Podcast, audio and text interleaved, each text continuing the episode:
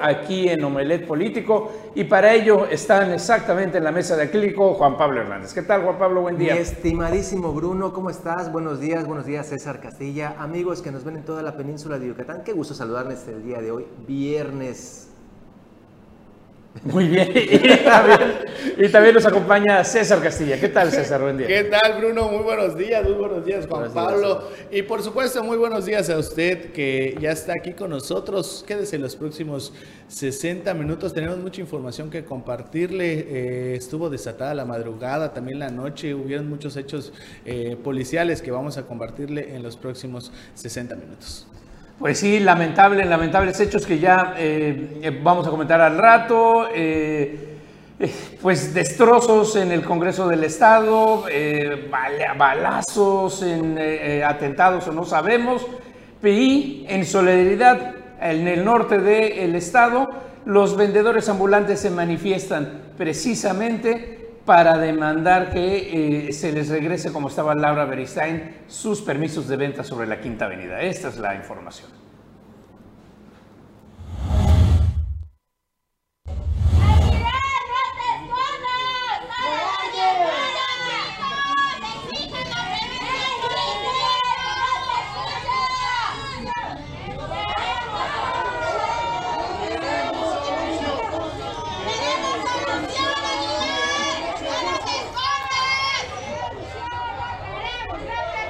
Comerciantes informales y ambulantes se manifiestan fuera de las instalaciones de la Dirección de Comercio exigiendo les reinstalen en la Quinta Avenida y le respeten los presuntos permisos que les dio la exalcaldesa Laura Beristain Navarrete. Al respecto, el presidente regional de Derechos Humanos y activista de la CNDH, Jorge Nieto, comentó que cuentan con todos los permisos dados por Beristain, firmados por todos los regidores e instancias de la administración anterior. Hay que recordar que los vendedores ambulantes e informales fueron retirados recientemente en los operativos conjuntos entre los tres órdenes de gobierno en un intento por mejorar la imagen de la Quinta Avenida, pues las autoridades de la administración pasada dejaron esta importante arteria comercial convertida en un tianguis. lo que pasa es que los, los hicieron una petición a la otra administración con formato como manda el protocolo para solicitar un permiso.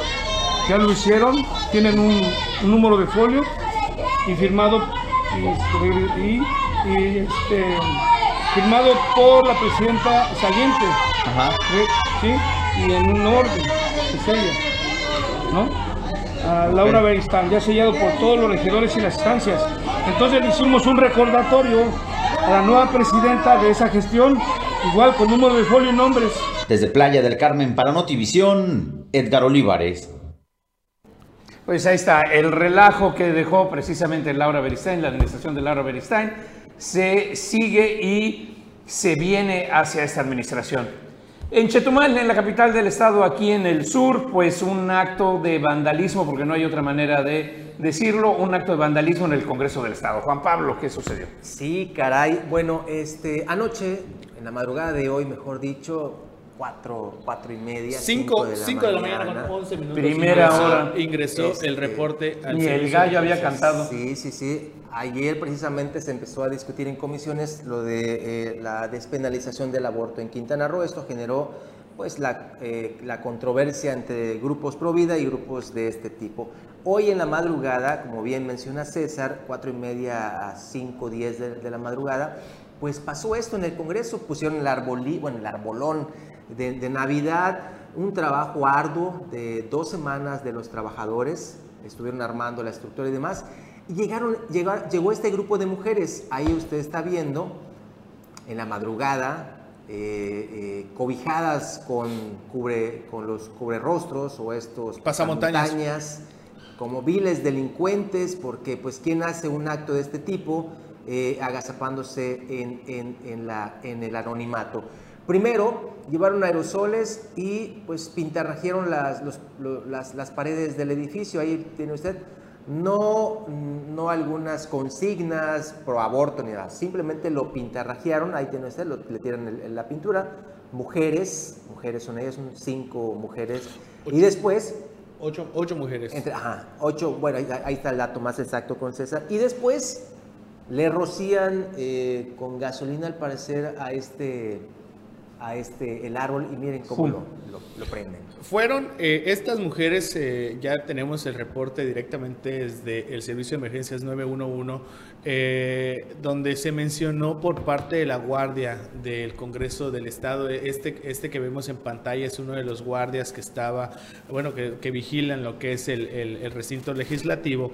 Uno de ellos mencionó que estas mujeres, ocho, entre ellas iban a bordo de un Nissan, una camioneta Nissan Hook color blanco, un March en color gris, una camioneta Honda CRB eh, y un Nissan Versa, ambos estos dos últimos de color blanco. Estas mujeres se, transportaban en estos cuatro vehículos. Si vemos ya al final luego de que cometen estos actos delictivos, se van por la parte de, atrás donde está lo que es la maqueta eh, de Chetumal y ahí abordan estos cuatro vehículos y se dan a la fuga.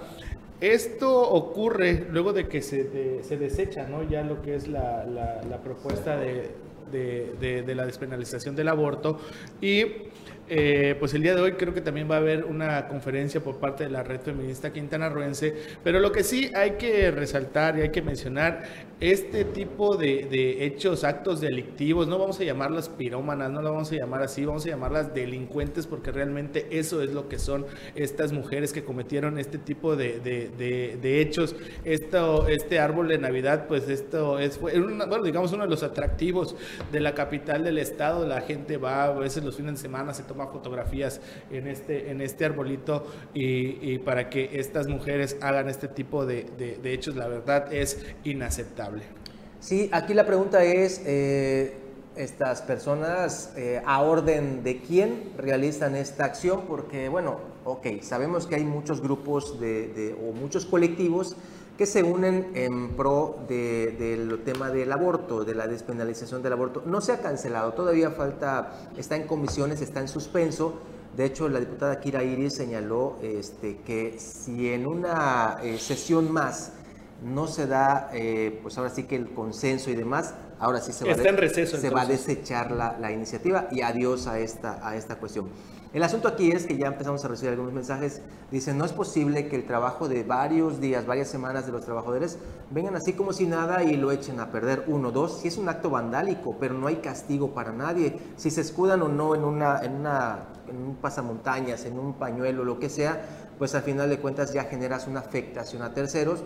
Eh, ya el Congreso ya emitió un comunicado precisamente donde, eh, pues ahora sí que, que eh, va en contra de esta, de esta posición, de esto que ha pasado, pero lo cierto es que pues, los actos vandálicos no han tenido eco, no han tenido repercusiones legales. Lo vimos cuando tomaron el Congreso, más de, más de dos meses y medio, y no pasó a nada. Así que yo creo que tampoco va a pasar algo ahorita. Ahora bien, Juan Pablo, eh, César, es de llamar la atención eh, la marca de los coches. No estamos hablando de unos coches que sean eh, pues digamos los más económicos, los subcompactos demás, son coches de calidad que eh, eh, cuestan. Y el otro tema, ¿cómo es que se dieron a la fuga tan fácil? Eso, esa, esa impunidad y que no haya una respuesta inmediata o no se pueda ejercer el peso de la ley, ahí, ahí es uno de los grandes temas. Y esto mismo también se dio César, en otro incidente aquí en la capital, en la avenida Héroes, en el pleno centro de la ciudad, cerca de la quinta región naval. Así es, eh, esto ocurrió el día de ayer, a eso de las siete, siete y media de la, no, seis de las seis, seis y media de la tarde. Eh, ocurrió exactamente en lo que es la subdelegación del Instituto Mexicano del Seguro Social. Hay que, contextualizando, eh, los trabajadores fueron citados este, a, estas oficinas porque se iba a llevar a cabo el encendido de luces del arbolito de Navidad de esta dependencia, bueno, de este lugar. Ahí acudió lo que es la, la subdelegada, la delegada y también trabajadores de esta, de esta dependencia federal para pues presenciar lo que es el encendido de luces. Luego de que se llevó a cabo el, el evento, terminó todo sin ningún problema. Ingresaron pues, algunos trabajadores a lo que son las oficinas, entre ellas también la delegada que dejó estacionada su camioneta una Toyota color blanco, no, perdón, una este bueno, una camioneta blanca eh, aparte, al interior de lo que son las oficinas y pues la, gente se metió a lo que son este, este inmueble. o minutos más tarde, vecinos del lugar, incluso hasta los mismos guardias de seguridad de este, de este lugar, mencionaron que se acercaron dos sujetos a bordo de una motocicleta y desde el exterior de, de las oficinas dispararon en contra de, del inmueble, así como también de la, de la camioneta. La camioneta este, presentó al menos cuatro impactos de, de, proyectil de arma de fuego y por fortuna no hubo personas lesionadas, pero pues sí, se, ahí está la camioneta, esta es la camioneta de la delegada Xochil Romero Guerra, si no me equivoco. Eh, esta fue la, la camioneta que fue, bueno, que resultó con estos impactos de arma de fuego. Al lugar, pues como vemos, arribaron también personal de la Fiscalía General del Estado, quienes pues realizaron lo que son las diligencias y reitero, por fortuna no hubo personas lesionadas. Estuvo circulando el día de ayer por la noche información a través de las redes sociales de que supuestamente se hablaba de un ejecutado que habían matado a un trabajador de, de esta dependencia. Está completamente descartado, no es cierto esa información. Lo real es es que solo sí, sí hubo detonaciones de arma de fuego, sí hubo un vehículo pues dañado por proyectil de arma de fuego, pero no hubo ninguna persona lesionada y mucho menos un ejecutado. Esto, esto da que pensar eh, si fue una advertencia, si fue algo más, porque pues no creo que estas personas en motocicleta, nuevamente en motocicleta, pues vayan por las calles pues disparándole a medio mundo. De hecho, este, la tarjeta informativa del Instituto Mexicano del Seguro Social señala lo siguiente, rapidito se lo voy a leer, sobre el incidente de la tarde de ayer donde se registraron detonaciones de arma de fuego a las afueras de la sede del Instituto Mexicano del Seguro Social ubicado en Chetumal. El IMSS informa el incidente ocurrió en las afueras de la sede de esta representación. Se informa que de inmediato se dio parte a las autoridades quienes realizan las investigaciones correspondientes. Es importante mencionar que no hubo lesionados ni mayores daños. La salud, escucha aquí lo creo que es lo más importante, la salud de la titular del Instituto Mexicano del Seguro Social en Quintana Roo se encuentra íntegra. El IMSS reitera su compromiso de velar en todo momento por la salud y seguridad de sus trabajadores. Pues sí, ahí. Algo, algo escueto, ¿no? El, el, comunicado, no, no, no hay mayor información, ¿no? Pero, pero sí, lo que sí es que no se, se desconoce hasta el momento el motivo por el que se haya ocurrido. Ahora, dos de los puntos muy importantes, César, es eh, eh, la ubicación, cómo está eh, muy cerca de instalaciones de fuerzas federales, de el centro de la ciudad y además que se hayan marchado a pie que el inicio de su fuga haya sido a pie de los supuestos, eh, eh, pues los responsables de, estos, los presuntos. Estamos hablando de alrededor de, 150, 200 metros a lo mucho de lo, de lo que hay de distancia entre la subdelegación del, del, IMSS a donde está la base naval de la, bueno, de la Marina. Ahí eh, y nadie vio nada. No, pues ni modo que no hayan escuchado los, balazos. otra de, la, de, bueno, una de las cosas que mencionaba también el de uno de los guardias de seguridad que él creyó o pensó que este, se trataban de estas bombitas de, la, cañones, de, los cañones de estos ahorita por la temporada de sembrina pues eh, hay gente que comercializa este tipo de, explosivos de manera ilegal también hay que mencionarlo que, que pues eh, porque solo están este, autorizados los que son las luces los fuegos artificiales de luces, pero también se están comercializando los, los, los, explosivos y este guardia de seguridad creyó, presumió que se trataba de eso y es por eso que no le había dado este, la importancia de vida. Y ya cuando sale una de las personas que estaban afuera, que presenció los hechos, es la que alerta a este guardia de seguridad y es cuando se pide lo que es el apoyo a través del servicio de emergencias 911. Pues bueno, así las cosas, pero no se vaya. Regresamos ahora con más información, solidaridad, una entrevista a los aspirantes a delegados que se puso de ambiente con Carlos Pérez Zafra. No se vaya, regresamos ahora a Molet Político.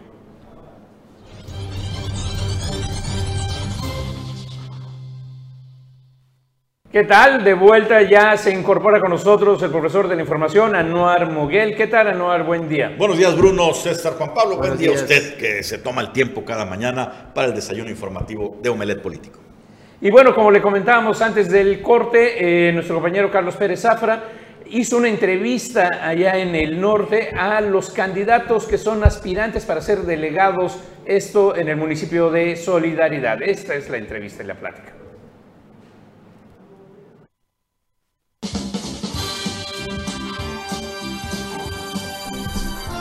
¿Y tú ¿Qué qué, queremos? tú qué quieres ser? ¿Delegada o alcaldesa? Nada, estamos apoyando una causa que queremos que sea alcaldía, pero que se respeten los tiempos y formas, lanzando una convocatoria para la delegación. Queremos que la presidenta Lely Campos, como hemos visto su trabajo y es una persona que escucha y analiza y da soluciones, queremos que tome ahora sí que las riendas en Puerto Aventuras, que se siente con ambos grupos, con nosotros, con sus servidores, con los demás líderes y hagamos un acuerdo y que se, ahora sí que se dé una solución. Pero muchas veces la gente que rodea a los presidentes municipales como que negocia por ellos y ya les dan línea para que otros sean, para que todo... ¿Sucede eso ahí Eh, o no? Eso pasa, eh, en todo. Está en todo. pasando. Mira, está pasando, sí, en- en- Ok. ahora sí lo puedo decir abiertamente porque yo no le debo a nadie, no le tengo tampoco temor a nadie porque no le debemos a nadie. Hasta el día de hoy hemos Entonces, trabajado muy bien con los qué está pasando Entonces, para. Lo que queremos es de que no se prioritice a solo un grupo de líderes y que se escuchen, este, ahora sí que son los más importantes. Todos somos importantes en Puerto Aventuras, tanto también las zonas irregulares, todas las eh, zonas este, aledañas a Puerto Aventuras, todos somos importantes. Queremos una reunión con la presidenta Lili Campos, con ambos grupos nos, eh, nos sentemos y nos escuche y nos dé una solución que haga beneficio para todos. A ver, ¿sientes que están cargados los dados o que ya hay línea a favor de un grupo que no es el de ustedes? ¿O no es así? La realidad hay que decirlo, sí. Sí. Sí, Ok. sí lo vemos. Entonces, pides que exista democracia, lo que tanto presumen todos los políticos. Que Exactamente. haya, haya transparencia, todos coludos o todos rabones, ¿no? Exactamente. Yo creo que si eh, desea la presidenta que haya democracia, que sea un gobierno transparente, como ella lo ha dicho, y lo ha demostrado, bueno, en estos eh, pequeños, este, bueno, dos meses, tres meses que lleva de gobierno, ha escuchado las atenciones. No tengo nada en contra de todo el equipo que trae, porque nos han este, recibido muy buenas peticiones, eh, nos han dado soluciones, nos han apoyado. Tenemos la puerta abierta, sí, pero ahorita es el tema de democracia en Puerto Aventuras. que Y exista no han una- hablado con su diputada, porque debe haber alguna diputada que tenga que ver ahí, o diputado o algo así. ¿No? ¿Qué les tocó ser diputado o diputada? Desgraciadamente hay diputados, hay diputadas, sí es cierto, hemos tratado de tocar las puertas, pero hasta el día de hoy es, espérame tantito, ¿no? Entonces lo que queremos es hacer ¿De quién estamos hablando? Nomás para que la gente sepa de quién estamos hablando. O sea, pues, Pues mira, hemos hecho muchas invitaciones. ¿A qué diputado? este, bueno, diputados de mi parte ni uno,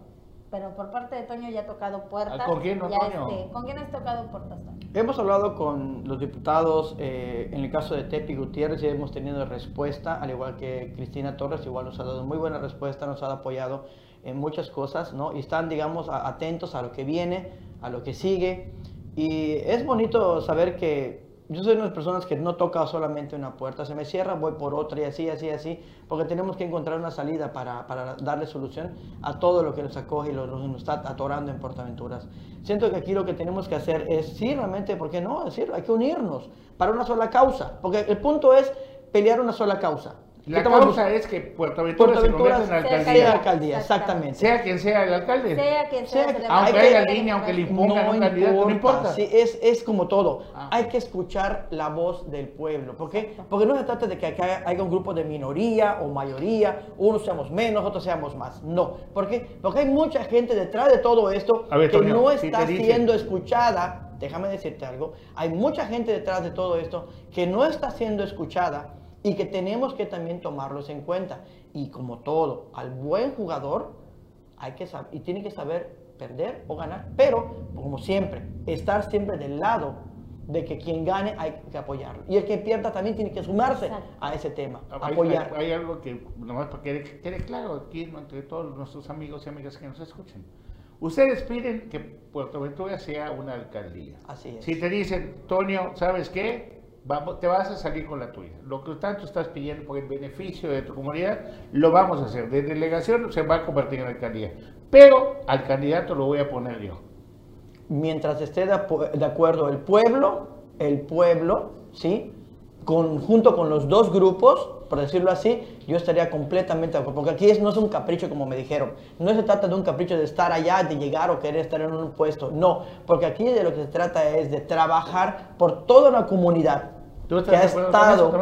en las necesidades. Estamos de acuerdo Sí. siempre y cuando se respeten los tiempos. ¿Qué estamos pidiendo? Sí estamos luchando por una alcaldía que va a llevar su tiempo, sí es cierto, no quitar el dedo del renglón, pero lo que estamos pidiendo ahorita que hagan elecciones para el tema delegado, lo que es ahora. Ahora, si no va a haber temas de elecciones para un delegado, ok, que sentemos ambas partes y que no haya imposición.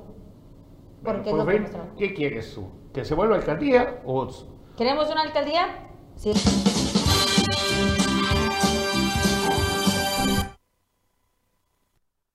Pues acalorada la plática para no variar ahí en Omelet Político, eso en el norte con los candidatos a eh, delegados municipales allá en, eh, perdón, los de los delegados de sus comunidades en solidaridad.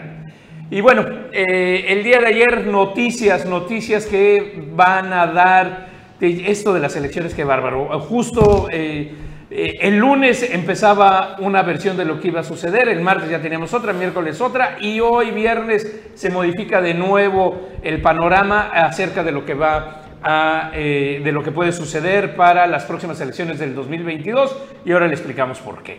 Se acuerda precisamente de Fuerza por México, redes sociales progresistas y Partido Encuentro Social, pues los tres partidos habían perdido su registro nacional al no haber conseguido el 3% cada uno de las votaciones, lo cual les garantizaba precisamente su vida y su existencia como partido político.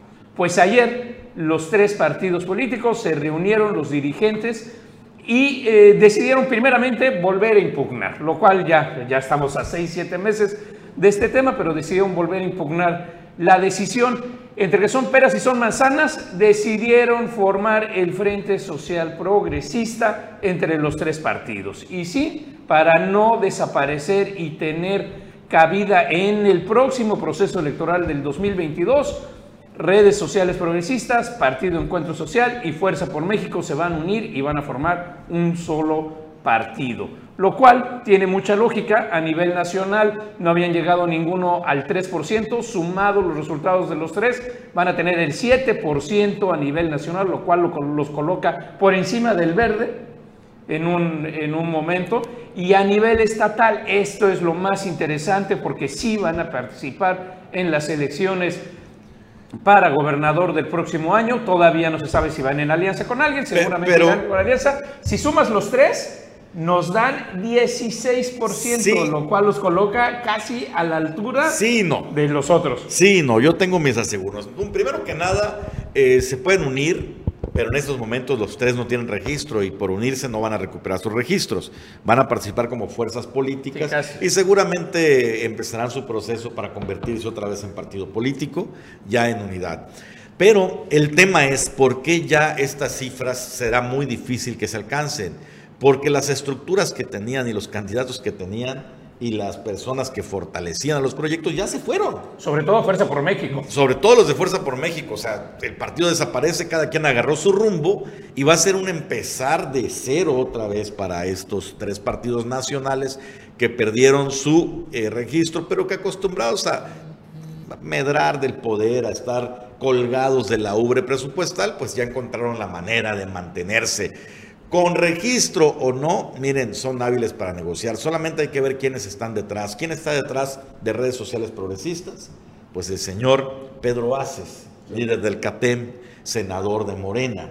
¿Quién está detrás de redes sociales? Perdón, ese es de Fuerza por De México. Fuerza por México, ¿Quién sí. está detrás de redes sociales progresistas? Pues el Bester Gordillo, nada más y nada menos. Con una, su- una política que se la sabe de todas, todas y que ha pasado por todas las eh, áreas del poder que usted quiera, iniciando por supuesto como lideresa vitalicia en su momento del sindicato magisterial y del Partido de Encuentro Social, que decir, ha resucitado como cuatro veces. Pierde el registro, lo vuelven a poner, pierde el registro, vuelve a recuperarlo.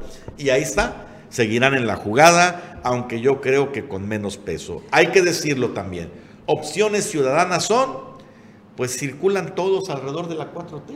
Exactamente. Mismo, No, y además, fíjate, son, son, son, pues sí, como bien dice, son, son partidos satélites de, de Morena, tal cual, pero además muy dispares en sus plataformas ideológicas y políticas. Si bien Partido de Encuentro Social se, se ubica muy a la derecha y muy hacia el lado conservador, Fuerza por México se va al otro extremo eh, eh, del lado de la, de la izquierda. ¿Cómo van a poder conjuntar esto en una plataforma sólida y coherente como opción política para las próximas elecciones. se antojaría imposible, pero esto es México. Los intereses y los negocios están sobre las ideologías. Eso téngalo por seguro. Nos vamos a ir un breve corte. Al regreso nos enlazaremos vía telefónica con la senadora Maribel Villegas Canché, quien, bueno, usted sabe, es aspirante también a la candidatura de Morena para la gubernatura de Quintana Roo.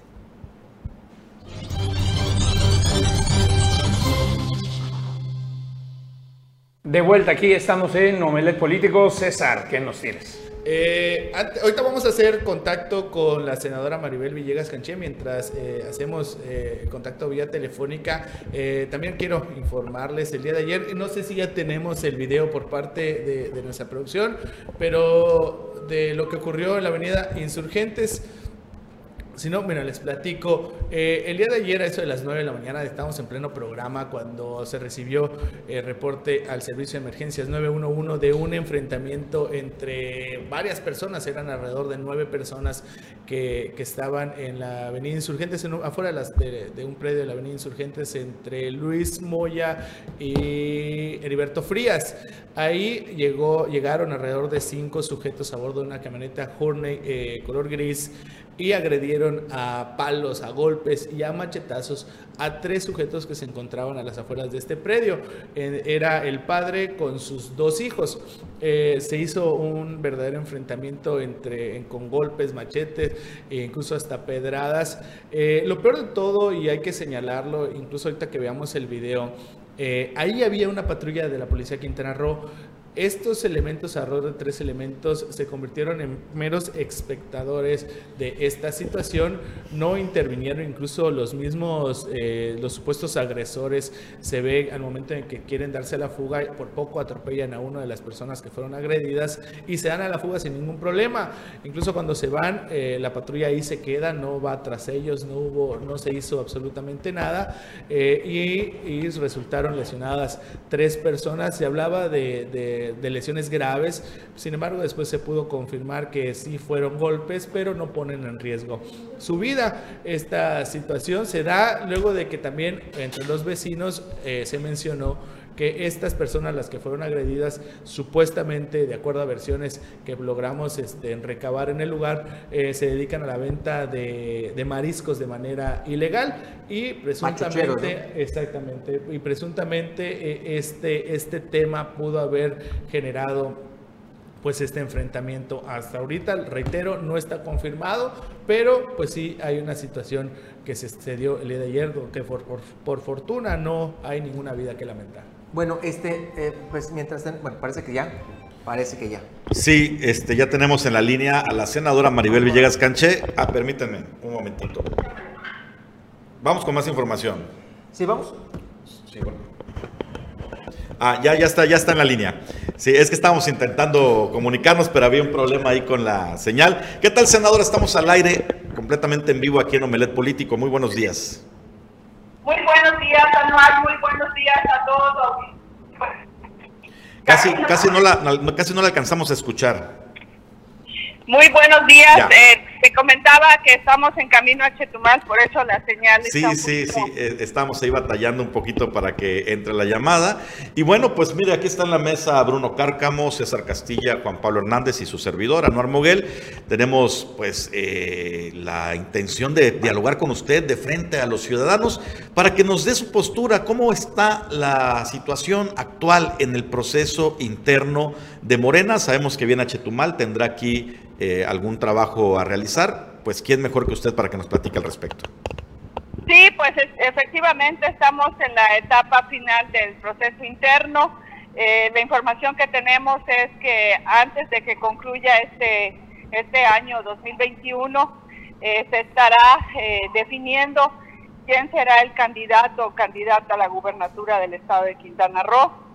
Lo que nosotros hemos eh, planteado es que haya eh, piso parejo, que haya reglas claras y que haya transparencia en las encuestas, sobre todo por el antecedente que se dio en el proceso eh, federal pasado, donde pues no se realizaron las encuestas y que fue un proceso interno muy cuestionado, no solo en Quintana Roo, sino en todo el país, yo creo que ese es el gran reto que estará enfrentando eh, Morena a través del Comité Ejecutivo Nacional y de la Comisión Nacional de Elecciones.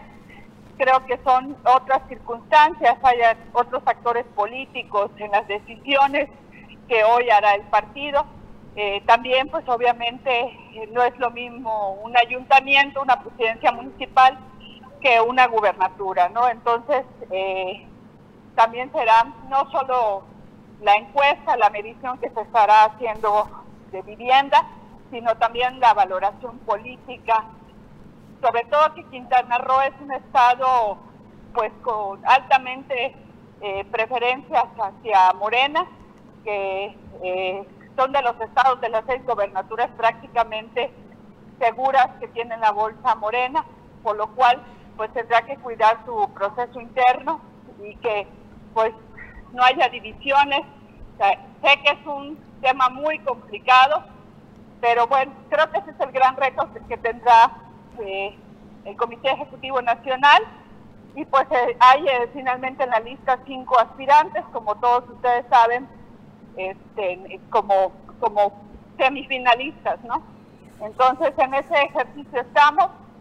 Y pues bueno, mi carta de presentación pues es mi experiencia, soy la senadora más votada del país, hemos recorrido eh, los 11 municipios con sus comunidades, comunidades sabemos eh, y conocemos la problemática que actualmente enfrenta el estado de Quintana Roo y que pues obviamente también hay que decirlo, tener la experiencia y las tablas para poder enfrentar esta crisis de inseguridad y toda la problemática que que tiene el Estado actualmente anual.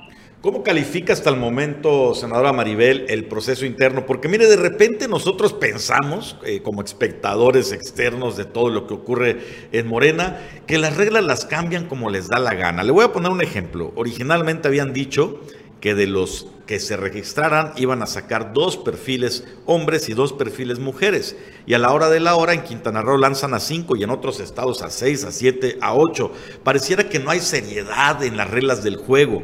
Eh, hasta el momento, ¿cuál es la observación que tiene Maribel Villegas de este proceso interno?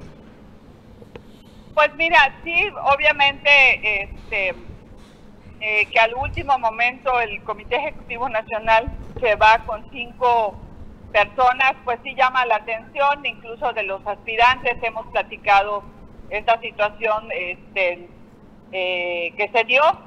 Sin embargo, la propia convocatoria establece que una vez que este, se hayan registrado eh, todos, la Comisión Nacional de Elecciones tiene la posibilidad de plantear hasta dos nombres de manera adicional. Entonces, bajo ese argumento, fue que eh, entró prácticamente de último este, la compañera Laura Bedistain, ¿no?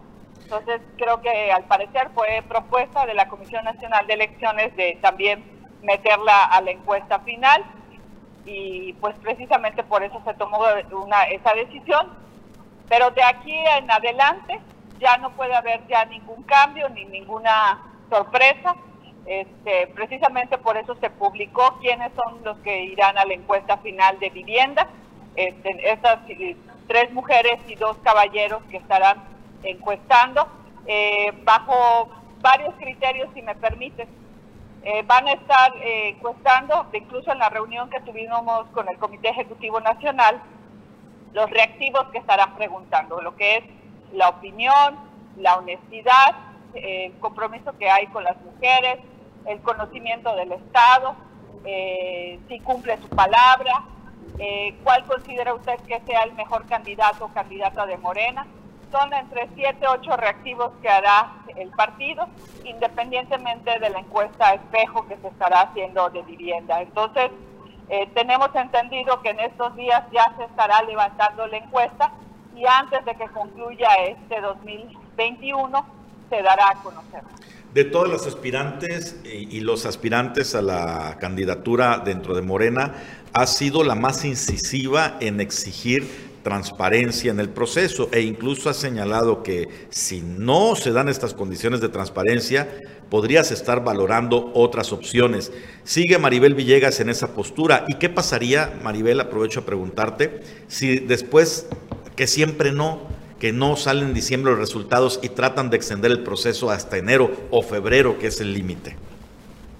Pues mira, realmente soy la que ha insistido porque prácticamente soy la única que ha vivido en carne propia, este, pues un, una, que no se dio cumplimiento en ese momento a la convocatoria. Tú recordarás que su servidora se registró como aspirante a la, a la candidatura a la presidencia municipal de Benito Juárez y en la propia convocatoria establecía que se tenía que hacer una encuesta, encuesta que nunca se hizo y yo tuve que eh, acudir ante las instancias judiciales, eh, evidenciar que el propio, la, la, propia Comisión Nacional de Elecciones contestó en su informe justificado que no hubo encuesta y que fue finalmente una valoración política la que decidió quién fuera la candidata en Benito Juárez. Entonces, precisamente por todo esto que incluso yo he platicado con mis compañeros aspirantes, porque yo ya lo viví.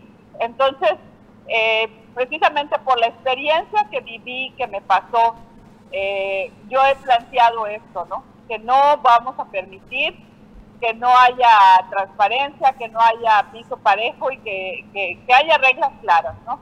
Este, si se emite una convocatoria, que se dé cumplimiento a esta convocatoria, porque si vamos a hacer una simulación con lo que ocurrió en el proceso interno pasado, pues yo no voy a ser parte de esa simulación y que haya acuerdos eh, políticos o acuerdos debajo de la mesa.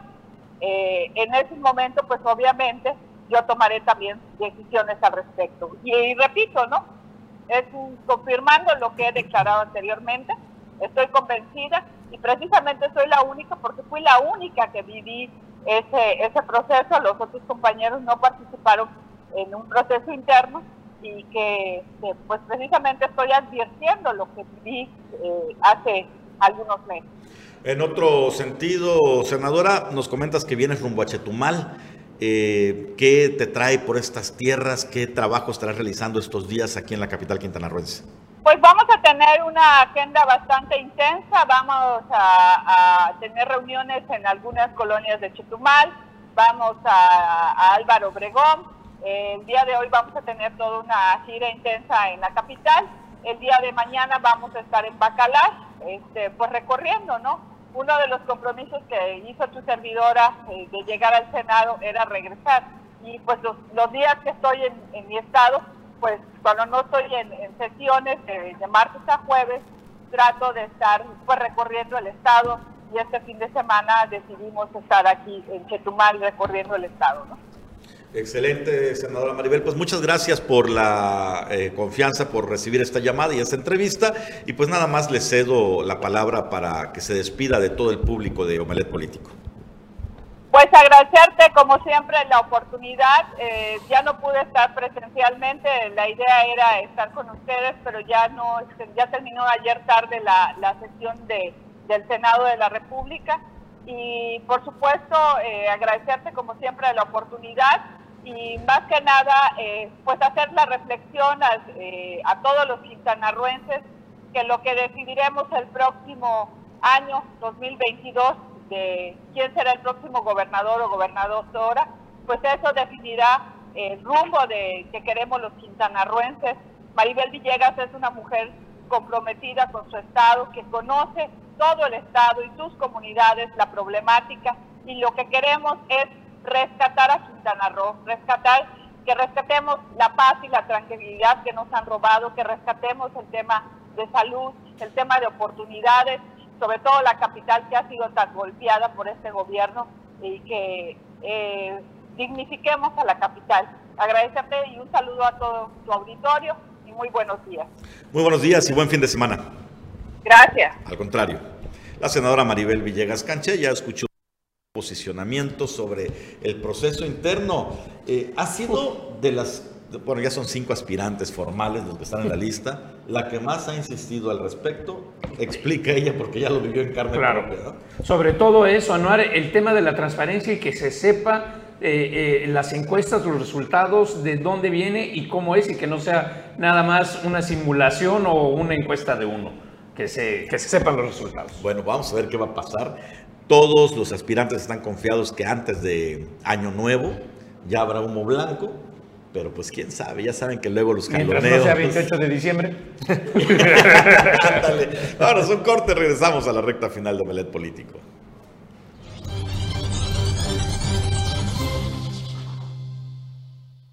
Pues ya estamos de vuelta en la recta final de Omelet Político, pero todavía nos queda más temas y más asuntos. Eh, Juan Pablo. Sí, hay uno, hay uno que nos envía el Observatorio Legislativo de Quintana Roo, allá en la zona norte, con don Eduardo Galaviz Ibarra, nos envía este documento y nos señala que tienen una preocupación como Observatorio Legislativo. De hecho, están haciendo esta petición a la legislatura actual.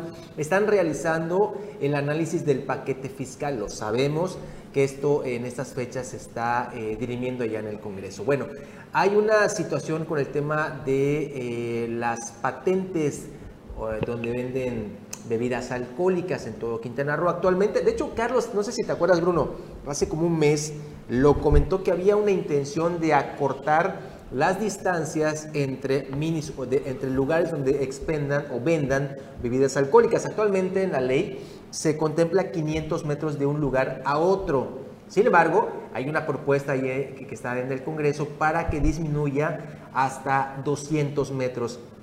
Según el Observatorio Legislativo, esto generaría eh, mayor consumo de, bebidas alcohólicas, mayor eh, cantidad de patentes a entregar, etcétera, etcétera, etcétera, y por consiguiente, dice allá, violencia inclusive extrafamiliar.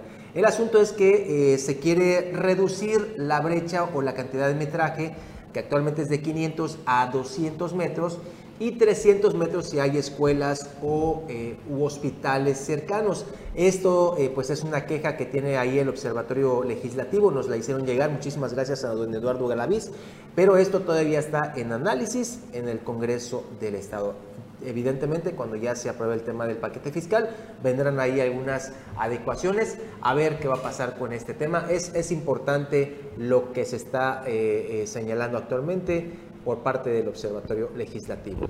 Y eh, Juan Pablo, como comentamos en aquella ocasión, pues esto ocasionaría precisamente la competencia, pues no desleal, pero una competencia tremenda. Tendrías Total. hasta dos o cuatro, si consideras las, esqui- las cuatro esquinas de una manzana, de una Así sola es. cuadra, tendrías hasta cuatro, la posibilidad de tener cuatro tienditas que vendieran alcohol en cada una de estas. Se vuelve una locura. Pero bueno, hablando de distancias, ayer inauguraron algo muy necesitado, muy demandado, una de estas solicitudes de años y años para Chetumal. Ya tenemos una oficina encargada de relaciones Oye, exteriores sí. donde se puede tramitar el pasaporte. Se acabó aquel relajo de ir a Cancún, que eran dos o tres días mínimo, porque bueno. para poder estar a las 5 o 6 de la mañana haciendo las colas había que ir el día anterior, pagar hotel, estar ahí, esperar todos los días.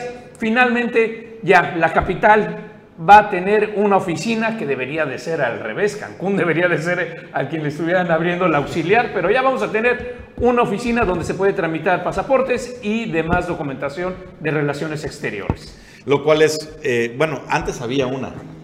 Ya Eh, sé. se fue, ya regresaron, que bueno, es, un, es una buena gestión.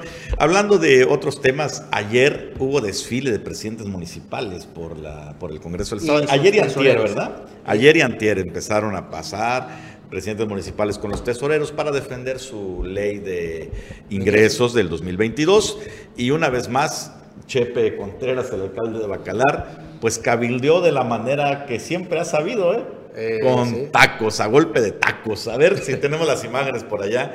Y es que le ha funcionado a Chepe Contreras este asunto de la cochinita. Le debe la carrera política A su cochinita. A su cochinita. Sí, sí, sí, sí. Ahí está, mira. Ah, ah, No está Juan Pablo allá, que no se pierde una taquiza. A ver. No, no, no, no, no, no. Eso ya fue más tardecito, Anuar. Ah, bueno. Este, pues repartiendo tacos ahí a Y él- la él se gente. puso la- No, la- sí, siempre lo ha hecho. No es la primera vez, ¿te acuerdas? Desde su primera ocasión en, el- en la diputación local. ¿Cómo no? Por supuesto. Bueno, de hecho ya hizo como cuatro... cuatro Cada vez que va al sí, Congreso. cada que hay eh, fin de año hace este, esta metodología. Bueno, cuando fue diputado y demás, y cuando fue presidente eh, en la primera ocasión, precisamente cuando se discute la ley de ingresos. Pues es su estrategia, ¿no? Pues sí, final. y, y le ha funcionado, insisto, pues ahí está. eh, Chepe Contreras viendo que a golpe de cochinita le aprueben su ley de ingresos, que hay que checar cómo, cómo está planteada como tal. Y en más información, ¿qué tenemos? Pues bueno, mira. Ya para terminar, que nos quedan dos minutos. No, no, bueno, a- hablando de eh, ingresos y, y demás, este, esta semana se dio a conocer que Tulum sigue en eh, eh, buena información, buenos resultados. La nueva administración de Marciano Sul versus la de Víctor Más, que todavía hay un relajo de dinero pendiente. Se están persiguiendo a todo mundo de esa administración porque las cuentas no cuadran.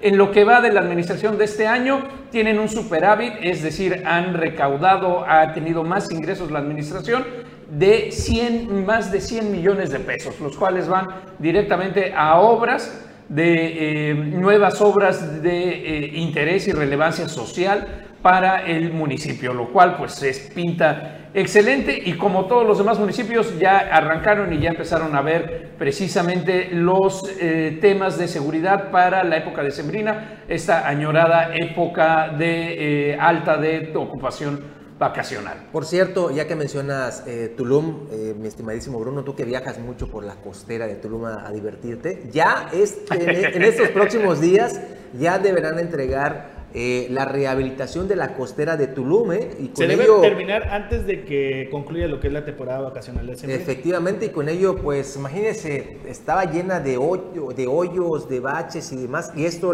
a pesar de que se lo decían una y otra vez al anterior eh, sujeto que cobraba como presidente municipal, nunca les hizo caso. Hoy ya está prácticamente al 100% esta vía de, en rehabilitación que será entregada en los próximos Por eso lo dice, mira, Marciano Sul eh, está apostando a la confianza de los contribuyentes. Ayer lo comentó en su presencia aquí en Chetumal, dijo, es- estos 110 millones de pesos de superávit que comentabas, Bruno, es gracias a que los contribuyentes están viendo que se está aplicando el recurso en obra social y esperamos el año que entra tener más superávit porque todo lo que se recaude lo van a ver en obras. Y número dos, además señaló que ellos no van a estar cobrando el predial de manera adelantada como lo están haciendo todos los ayuntamientos. Dice, no es necesario, vamos a hacerlo a partir de enero para que entre en el, en el ejercicio fiscal que corresponda y que se utilice para beneficio de los ciudadanos. Y fíjate que calles. cuando un gobierno hace esto, motiva que la gente aporte.